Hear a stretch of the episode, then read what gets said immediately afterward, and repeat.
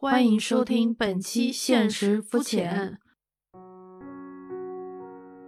我是 OKK Iris，我是 Fine，别笑。你为啥要用英文呢？真是，明明是别笑了，你应该是你开心就好，别笑。呃，欢迎大家收听我们的第一百期《现实肤浅》。哎，你这个一百期的默契呢？肤浅，这是一百期的这默契。大家好，我是 OKK Iris。大家好，我是你开心就好。别笑，这两段都留下。哇塞，转眼一百期了，先鼓个掌，鼓个掌，为你鼓掌。请那个呃耳机旁边的朋友们也顺便给我们鼓个掌，为你鼓掌，来一点参与感，为你骄傲。哎呦，我真真棒！我都坚持一百期了，谁能想到？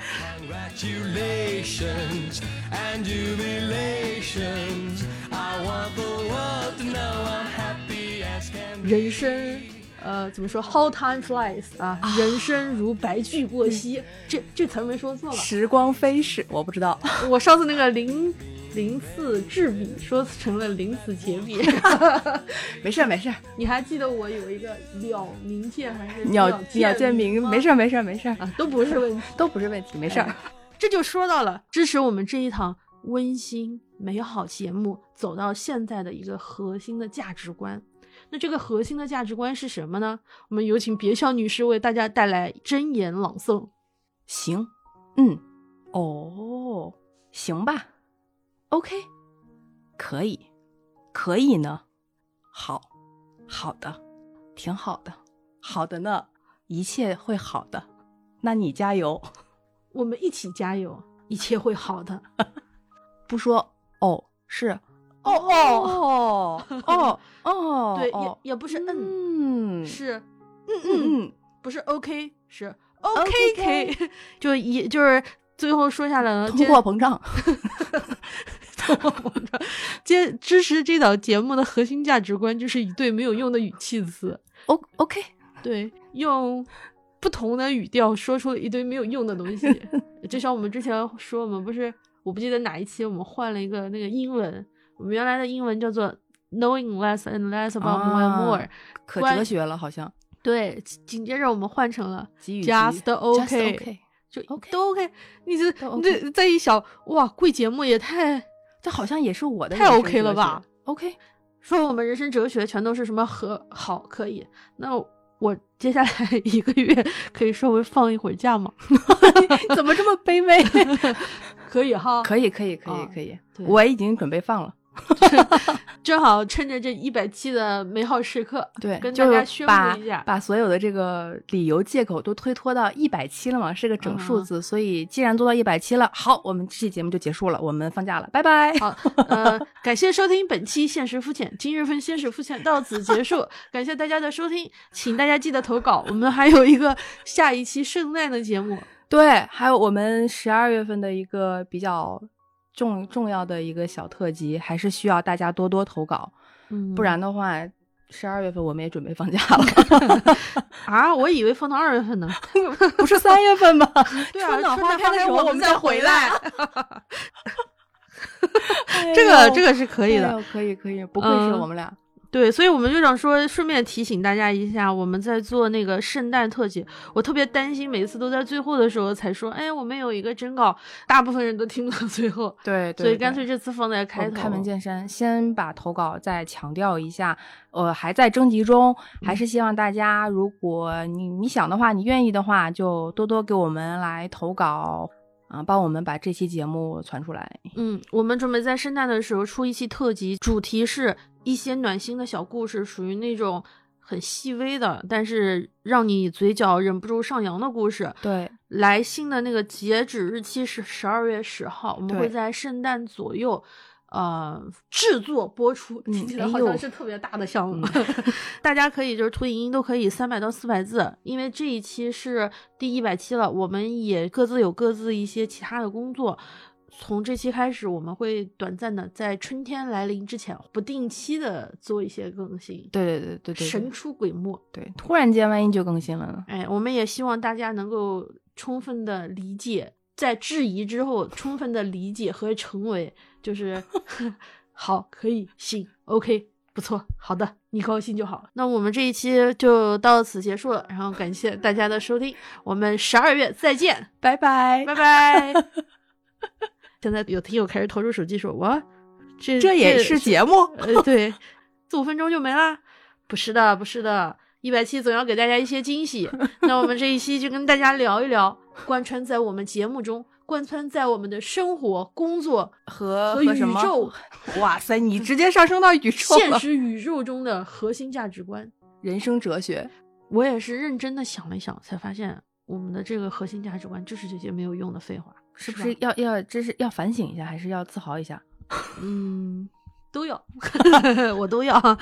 有时候觉得这个世界还挺奇妙的，明明同样的可能一句话两三个字，它在不同的场景里面用不同的语气说出来，嗯，就会产生很多不同的那种理解。有人不是说什么被误解是表达者的宿命啊？对，还有人说不是宿命是常态。嗯，但是我有的时候又希望别人真的能够误解我。我说这话就是让你误解的，请你误解。故意的，对。假如我是纯文字的东西，别人可能理解不了我的这个东西，就是真正的情绪。而播客也好，声音也好，它可以传递除了文字本身，可能更多一层的意思。嗯，如果我只说呵呵，那有的人可能会理解成我笑得很开心，那也有人可能觉得我是在反讽。如果只写俩字儿，呵呵，对吧？对。但我有的时候可能我真的笑起来就是呵呵呵，对吧？那一般不太多见。不管是阴阳怪气，或者是尊重理解，是敷衍应付，还是真诚的包容，你想怎么理解，其实都可以，因为你改变不了别人，你只能说你自己怎么说。对对。刚才想了想，这些词换在。刚才我们两个人面对面这么说的时候呢，你你并不觉得它有什么问题，甚至你觉得这个词还蛮舒服的。嗯，就是我们发自肺腑的、真诚的希望对方放松一些，然后随意一些。我们已经很被束缚了，嗯，那么就尽可能的在嗯这样束缚的条件里面，让自己尽可能的稍微的放松一下。所以就是说啊，你 OK 呀，OK 啊，都 OK，都 OK，因为你可能平时被不 OK 的东西。束缚的太多了，到我们这一块呢，让你 放松，让你觉得啥都行。对，至少在这一个路口，有我们两个人跟你说都可以，你走哪条路都行，都是可以。但是我在想，这些词要是每一个字都很正常，它要是换到另外一个语境下，嗯，就需要做阅读理解了。是。这一百期是如此强烈的贯穿在我生活中，是因为我前两天突然有一个特别强烈的意识，就是我每周是需要和我的老板去开一个工作的例会。嗯，他总会问我，就是你这这周过得咋样啊？因为我们俩例会嘛，要聊工作，他总要有点开场白。我以前总是每周都会说啊，great，great，amazing，就是都是特别积极的词。可能那段时间的确是有一点儿。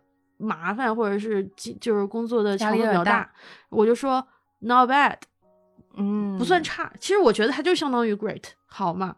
可是他就惊讶了，然后我的老板就说：“哦，你怎么了？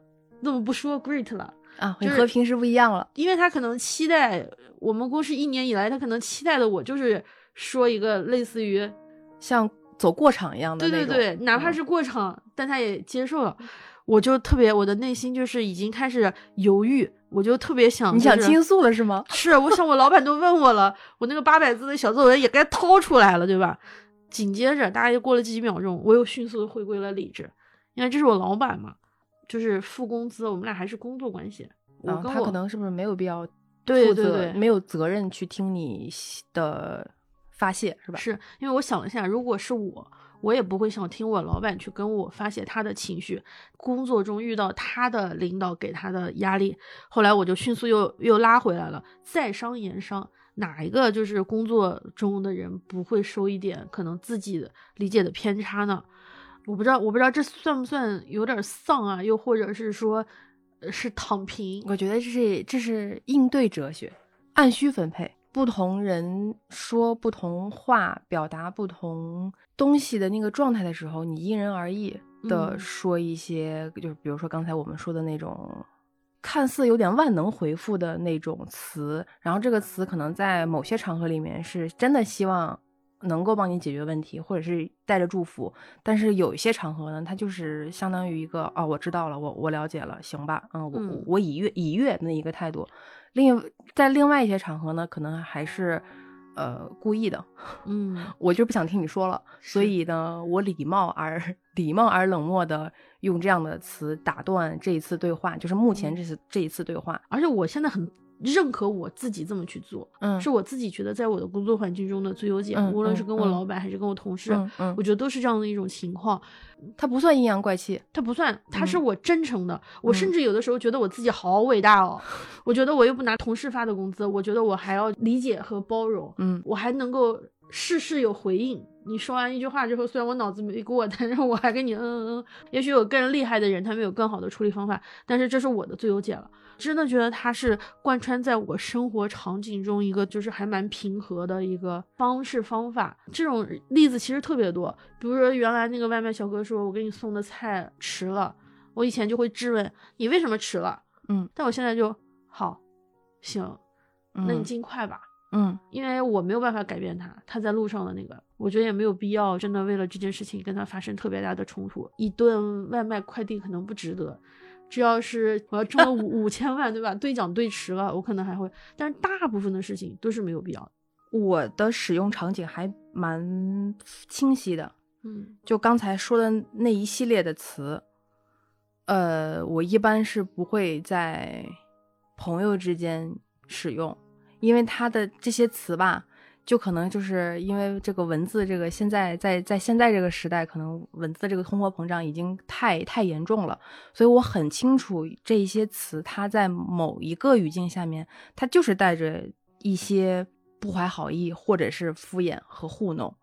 我如果知道我和朋友都属于那种高度互联网冲浪的那种人，我就会跟他在网络网上沟通的时候遵守一点礼仪，就是说我一般不太会和。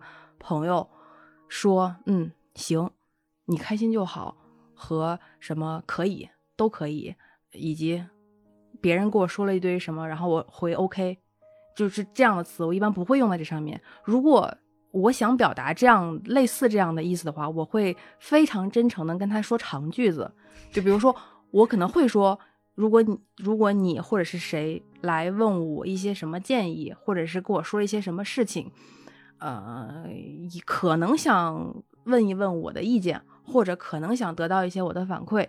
我的主旨还是和我们的节目的那个哲学一样，就是你做什么都可以，你开心就好，我支持你。但是呢，如果我只回一个你开心就好，在我这儿来是我我是过不去的，我觉得我是在敷衍啊。我能明确知道，我只回一个你开心就好是，嗯，我我说不出口，我一定会说你开心就好。逗号，你要怎么怎么怎么怎么，你要怎么怎么样？这样的话，就让这一句话表达的意思更符合我真诚的希望你开心，真的开心就好，不要顾虑太多。这是一个使用场景。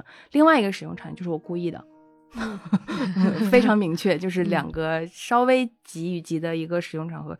嗯，这个场合下用的就是用的比较多的是，当对方把我当做情绪垃圾桶的时候。或者是你根本没有想来问我的意见，你只是想一股脑的告诉我；再或者是，嗯，我给你了意见，你并没有表现出来，你听了我的想法，得到反馈。那在这样的时候时候呢，我就会回复那样的话：行，OK，你开心就好，那你加油，那我祝福你，就会这么这么说。嗯，我昨天吧听了一首那个。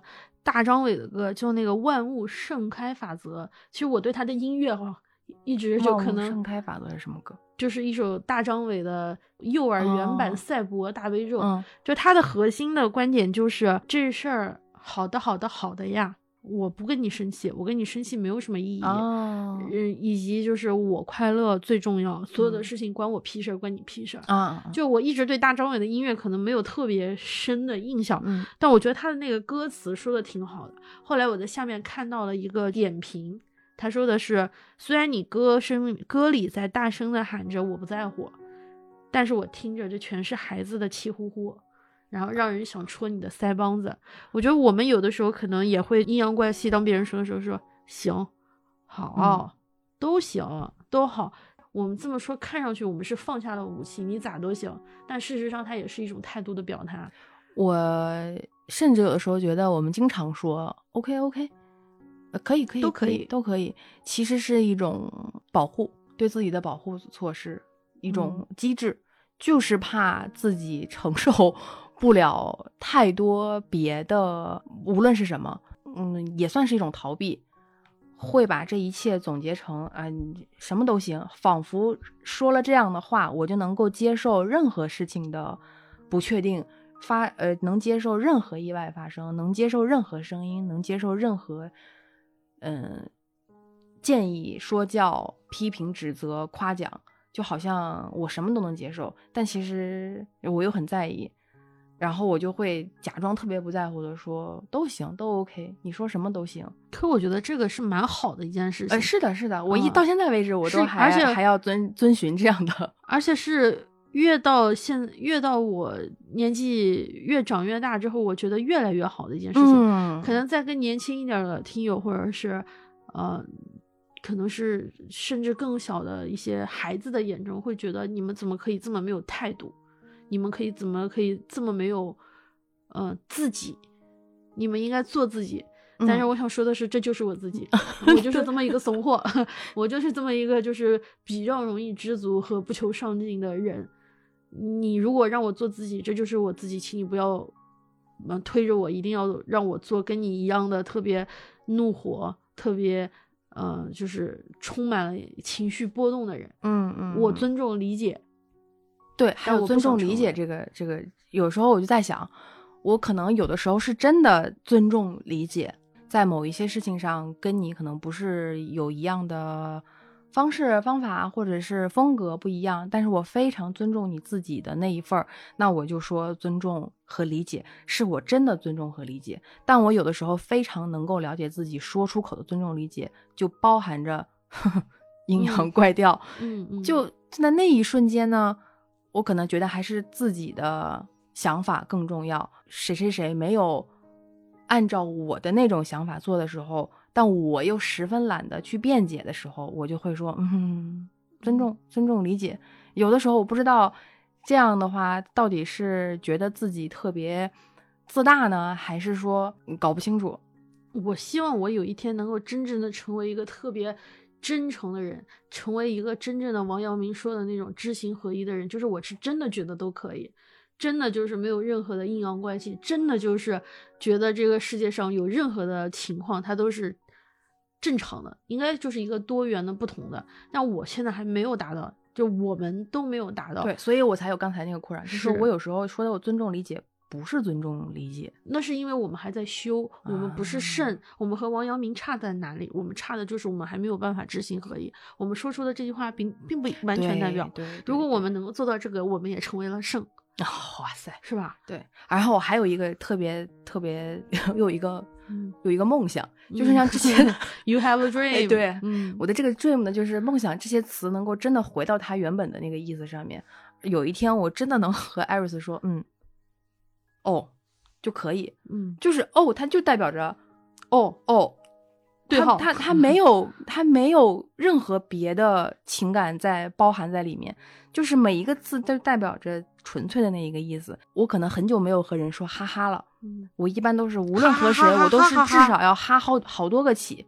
我现在在做刻意的一个练习，但是可能没有人能察觉到。嗯，我以前会哈哈哈好久，来代表我的诚意，来代表我真的看了你给我说的分享的东西，以及你给我说的好笑的事情，我真的有回应，我真的很开心，所以我会哈哈哈哈呵呵呵，恍恍惚惚，红红火火，叭叭叭 全发出来。然后现在呢，我会下意识的发哈哈哈哈的时候。然后我就把哈哈哈删掉，嗯，只保留 三个或四个。我还没有办法说哈哈两个字，因为因为我还没有做到。别人跟我说哈哈两个时候，我会有点受伤。哦，那我经常说哈哈。所以这个分语境嘛，就是我们两个人特别熟，嗯，我知道你跟我说好，和我跟你说好是不会影响到我们两个人对事情的理解和偏差的。但是每个人不同。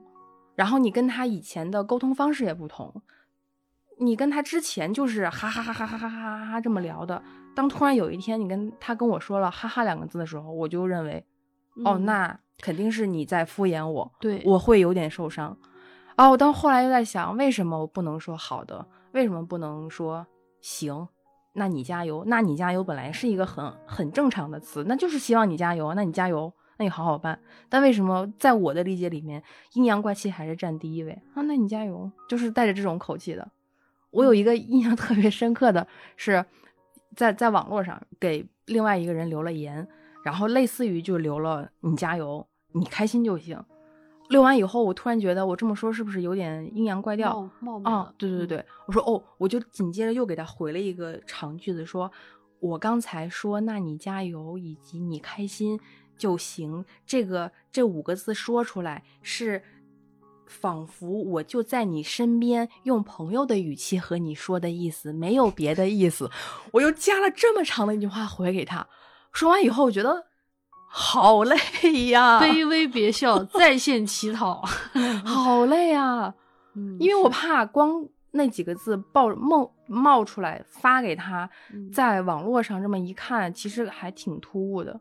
但是他真那么想，你发再多的东西是都没用，是的，是吧？是的，是的，是这样的。对，真的拒绝内耗，第一点就是让自己变钝一点，嗯，变迟钝一点。对对对。如果他说反应那么敏感，如果他说你怎么这样？你就说啊，怎么你竟然误解了？不会吧，我哥哥可不是这个意思。你再用一个情感浓度更高的东西给他丢回去，而我觉得就这这个东西真的蛮难得的，因为你反驳，我觉得他还是关乎权力关系啊。相相对于本来我们就是属于差不多一个平行的这个权力关系里面的时候，其实我愿意给你回应。我们俩没有这种权力差的时候，我愿意给你回应。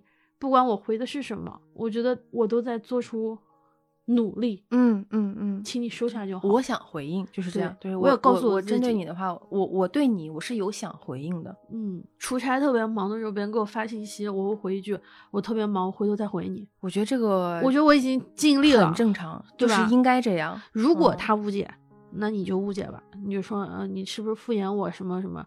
那你如果真的这么觉得，那你就这么觉得吧，问题也不大。然后我觉得这句话，哎呦，可能是我为人处事比较累，就是这句话，我觉得是，嗯，沟通过，嗯，以及对这句话解释过，嗯，那我觉得可能另外一个人听到这样的话，嗯，或者是你们互相说这样的话的时候是 OK 的，是放松的。其实我很羡慕这样的关系，就是我现在在忙，回头再说。以及你可能我给你发了点什么东西，你跟我说我现在看不了，我回头再看，或者你给我发什么东西，我回头再看。我觉得这样是很放松的一个时候。但但真的是有很多人有这样的困扰，是当两个人忙的那个频率不同，嗯，比如说有的人就是周一到周五很忙，周六周末很闲，有的人反过来，那么可能他分享他休息日想做的事情的时候，是你正忙的时候。那你可能就会不耐烦，会没有时间，不想看，不想回，我顾不上，我没有那个心情。是，那我这个时候应该怎么办呢？我知道对面是好意，我知道对对方是想把他觉得开心的事情分享给我，让我也开心开心。但我这个时候确实做不到。我到现在为止，我也没有跟人说过。嗯，哈哈，对对对，没有人说 过哈哈，或者是没有说过我不回应了，我回头有空的时候再回应。我一般都是事事有回应，就是能够回应就全都回应。但嗯，如果换过换到我身上来，如果我噼里啪啦跟你分享了一段东西，在我了解你的前提下，你跟我说我回头再看，我现在很忙，我是完全没有问题的。嗯，但是如果有的人我们了解不是很熟，关系也没有到那个。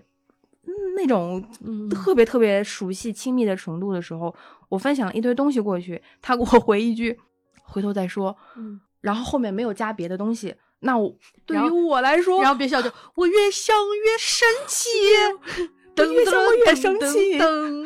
当然，我现在也改变了，年纪看这些这个节目还是对你有点有 有有，现在很慢慢的变得很洒脱了。就是我之前会会有过这样的经历，就可能会对这种。看似非常冷静客观，没有任何别的过于解读的这种回复回应这些词，我自己会强行去把它解读，解读为就是完了，他不在意我，他对我说的话不认真，我怎么办？可能会在年轻的一段时间里面，你会自我纠结说。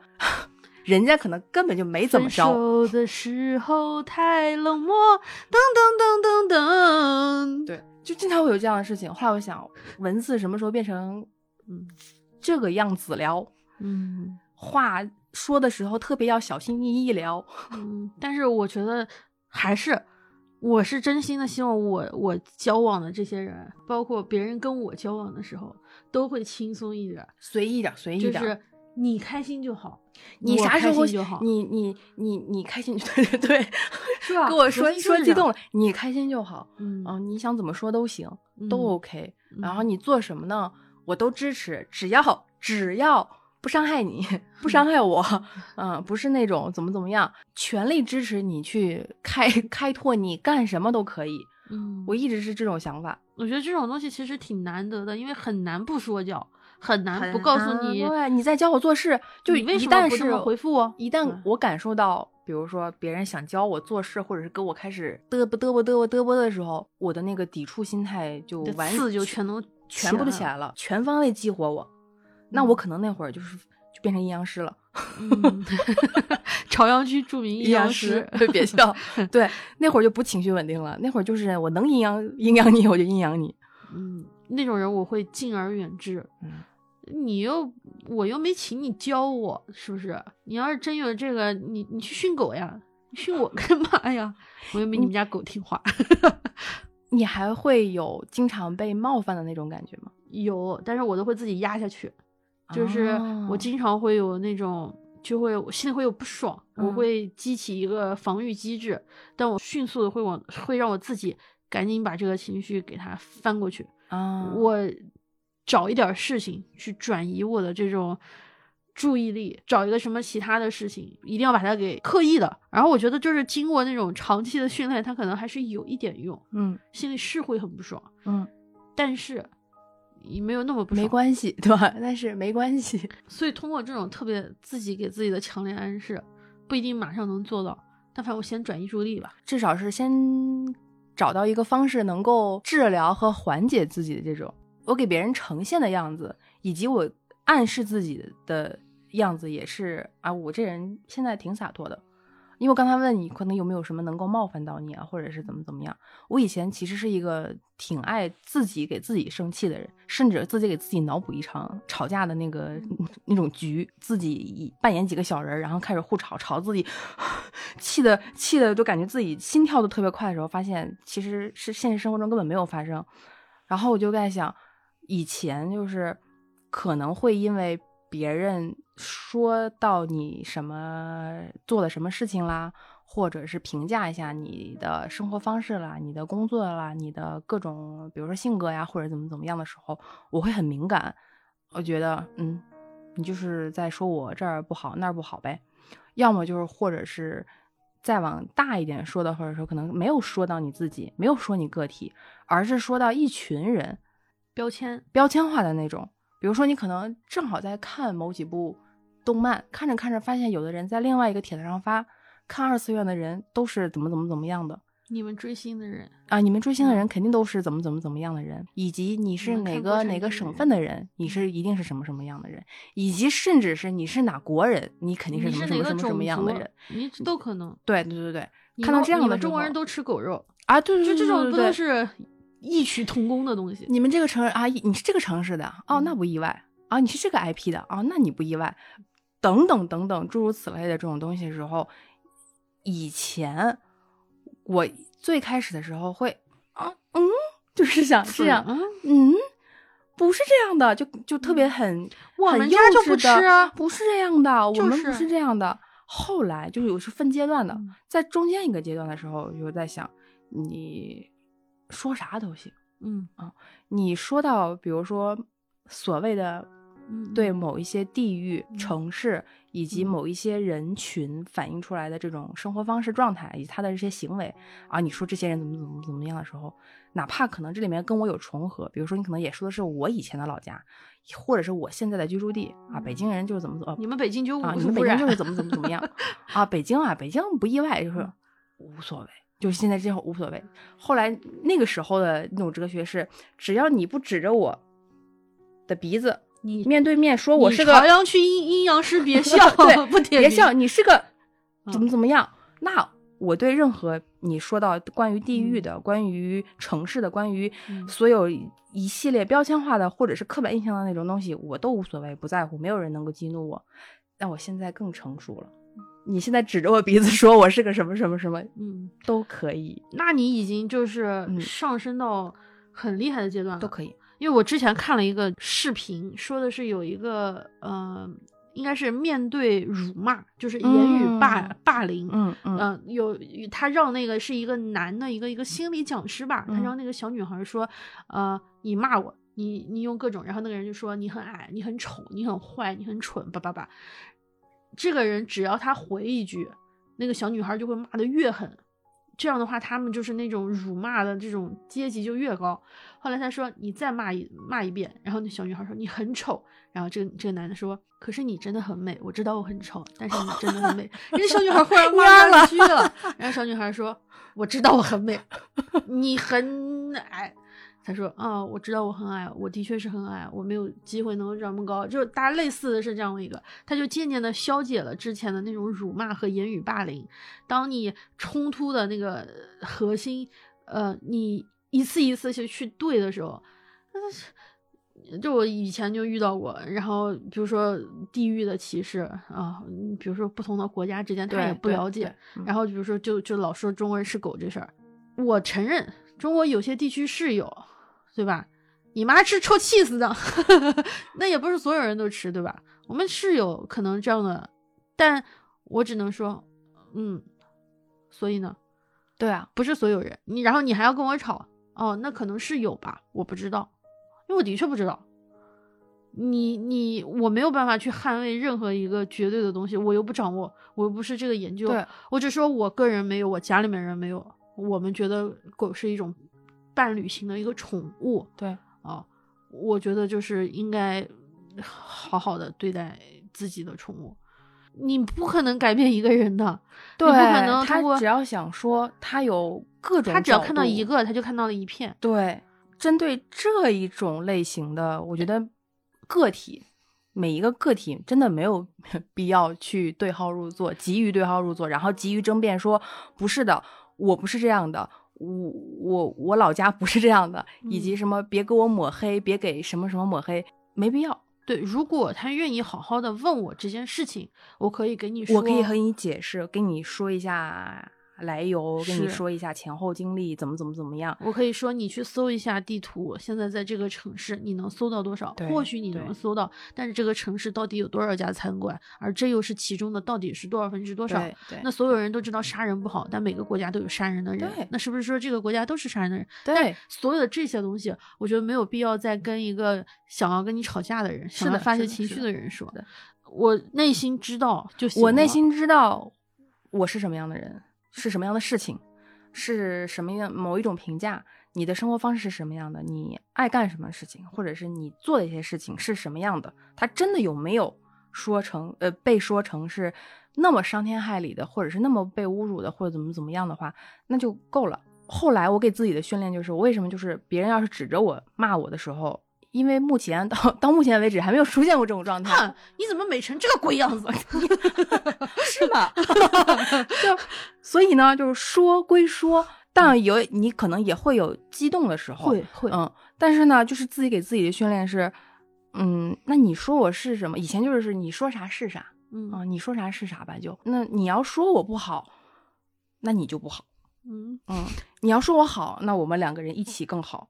你说我不好，或者是你说我这，或者说我那，评价我，那那肯定就是你，你有经验呗，你懂得多呗，那是不是你就是这样的人啊？要不然你怎么这么了解？对啊，以前在网上冲浪的时候特别容易生气，就是在我知道更年轻的那个阶段的时候啊，人总会有，别像以前转的那些新闻都带着丝毫一一丝丝的愤怒和就是失望，现在不了，不了，不了，不了。以前因为我。现在可能也看不到，因为我删了。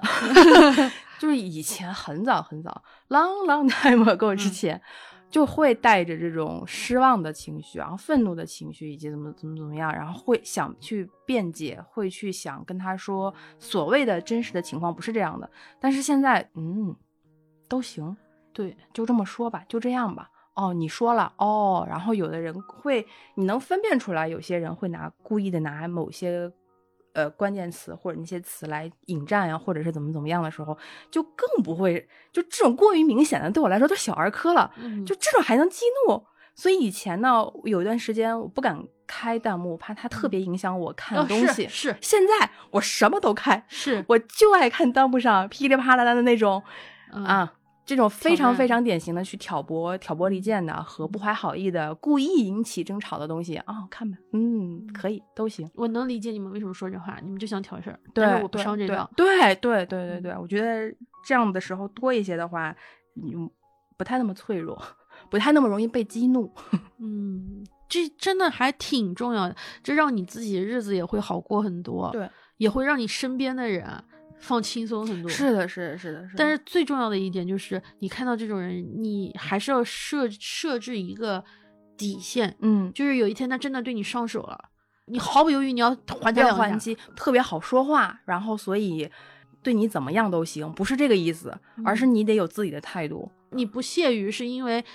他对你的这个完全不构成伤害，你可以消解。你根本不想成为他那样的人，所以你没有必要花时间去搭理他，或把时间浪费在他身上。但是有一天，当有一个人对你真正的造成了让你非常不舒服的时候，你要非常坚决、毫不犹豫的挥手，并且要让他深深的感觉到你不舒服、你不爽。对，要要让他也感觉到痛。对，但是你如果比如说他轻轻碰你一下，你来回的推搡，纯属浪费时间。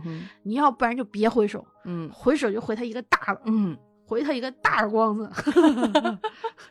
得有一个自己知道的底线在哪。对你得特别相信你自己，你是什么样的人，不是别人评价的出来的那种。别人评价是别人的投射，你是什么样的人，就是你是什么样的人。了解到这一点的话，阴阳怪气啊。嗯，故意嘲讽你啊，故意激怒你啊，这些完全都不用上当。甚至，嗯，当因为现在嗯充斥着吵架嘛，你就感觉什么都可以吵起来，无论在哪些地方，就是包括我看《武林外传》，现在《武林外传》弹幕全都在吵架，嗯，就就是这么温和无害的这么多年的一个一个东西了，它还是能够源源不断的挖掘槽点，只要想吵就能吵起来，因为我觉得那个特别幼稚。特别特别特别没有技术含量的，你就被跟墙头草一样，就被带进到那个漩涡里面，跟着他们去吵。吵了以后呢，只消耗掉了我的精力，只消耗掉了我的时间，还让我心动过速，还让我在那个时间状态特别不好。回过头来，你什么都没有得到。对，这也是我我我真的我是发自肺腑的。我们之前有过一阵儿遇到了，就是这个选题上面或者是不知道聊啥的问题，然后我就说我们之后应该录点啥。其实我们也可以聊一些，就是我们觉得特别负面的东西，也可以那个。后来你爱人不是说了一句嘛？我是我工作都那么累了，我就想听一点高兴的，或者是让我感觉到放松的。我现在觉得这点是挺重要的，而这其实是我们最开始做这个节目的初初衷。对，但是中间我们的确就是很真实的，你会有情绪，你会把它反映出来。说到底，其实还是就是很肤浅的一些快乐或者一些好的东西，你给它记下来。大部分情绪的东西可能都不值得，有一些东西需要记住，但是他记住的方式可能不是那种闲聊的方式的记住。嗯，当你真的在一个职场里面遇到了非常难受、非常不公平的对待的时候，你就应该离开。对我另外一个朋友，有一天也是没有意识的，就突然间，然后他说：“我们以后见面能不能只聊开心的事情？”我。才复盘我们之前聊聊天的那个内容，我就发现我们两个人就是在互相诉苦，嗯嗯，他诉他的苦给我，然后我诉我的苦给他，直到有一天，然后他跟我说，我们都这岁数了，我们能不能见面以后就聊一聊让我们开心的事情？我说好，好，好，一定。就在那之后也做这个练习，就是聊天的时候不要再说不好的事情。当然肯定有不好的事情，因为苦太就是辛苦太多了，让你痛苦的地方也太多了。但有的时候就是我觉得得分工，不能把所有的这些东西一股脑的只要求朋友来帮你那个处理，可能需要自己处理。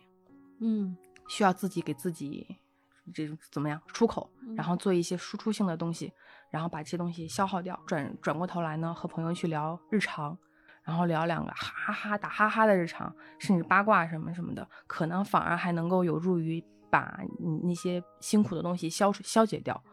我意识到这个的时候，我就发现哦，开心真的挺挺难得的。就快乐，现在获取快乐的方式特别多。我可能看手机，看着看着刷两条视频就能够哄堂大笑，哇，那一时间笑的可能肚子都抽筋了，特别快乐。但发现真正的快乐现在越来越难了。嗯，这也是我可能对于未来吧，嗯，也许下一个一百期，不知道 哪哪一年啊。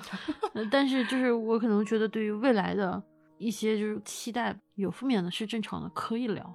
但更多的，我觉得还是想传播一些 peace 和 love。我小时候写那个理想，写同学录，写理想，我不知道该写什么。嗯，但我觉得要是写做一个售票员，做一个老师，做一个工程师，就显得自己不够特殊，太具体了。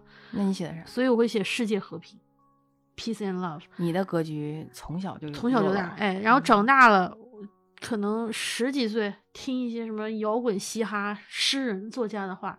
然后发现这些人唱的歌里面不是什么酒精和烟，就是什么愤怒和不满。嗯，但是呢，就是这种嘻哈什么的，他们总喜欢画一个那个反战的符号，嗯，做那个手势。嗯，我以前都不懂，就是什么金属里和蜘蛛侠到底有啥区别？那个手势。嗯，蜘蛛侠是这样吗？对，就是一个是这样，哎，一个是这样，一个是这样。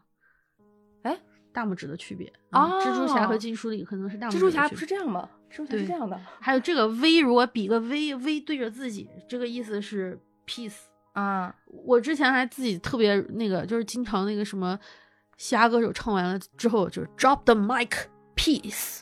然后我当时听一直听的都是 periods，period，就是那个句号。后来才发现，就这些 beef 最多的这些天天吵那个吵架的这些嘻哈歌手。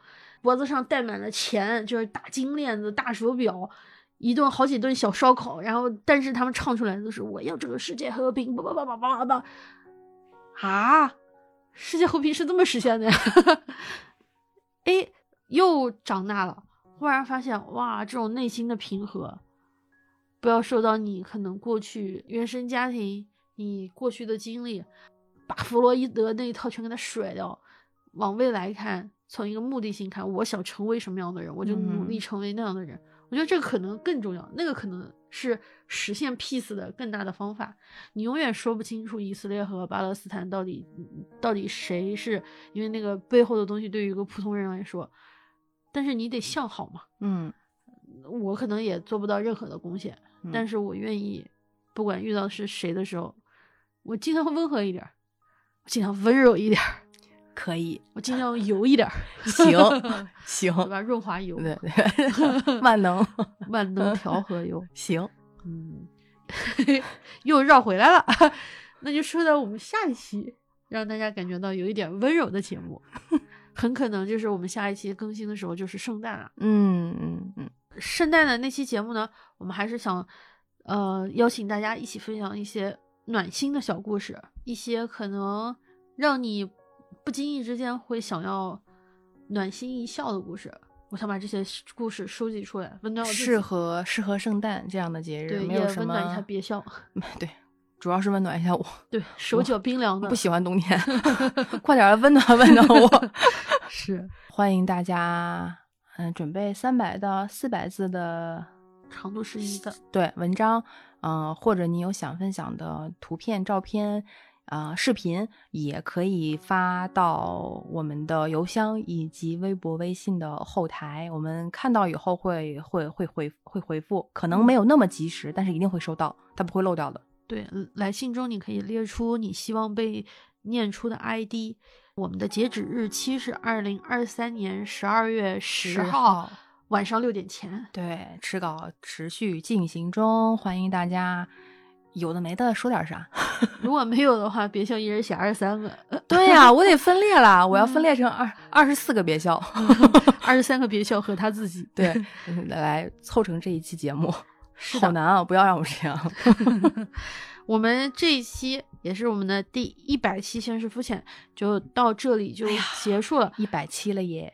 我们一直以来也不知道自己在聊什么，大家可能也就是听个听个响，听个响，听个乐。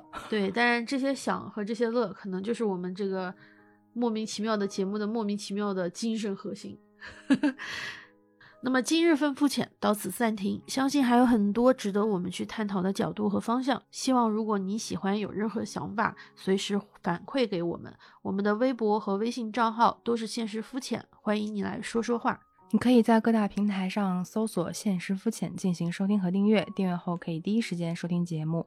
啊，如果你喜欢我们的节目，别忘了在苹果播客给我们五星好评，或者是在小宇宙、网易云上给我们留言，也或者给我们打赏。要是愿意分享给朋友，我们在这边远程给你鞠躬啦！愿我们保持沟通，共同讨论。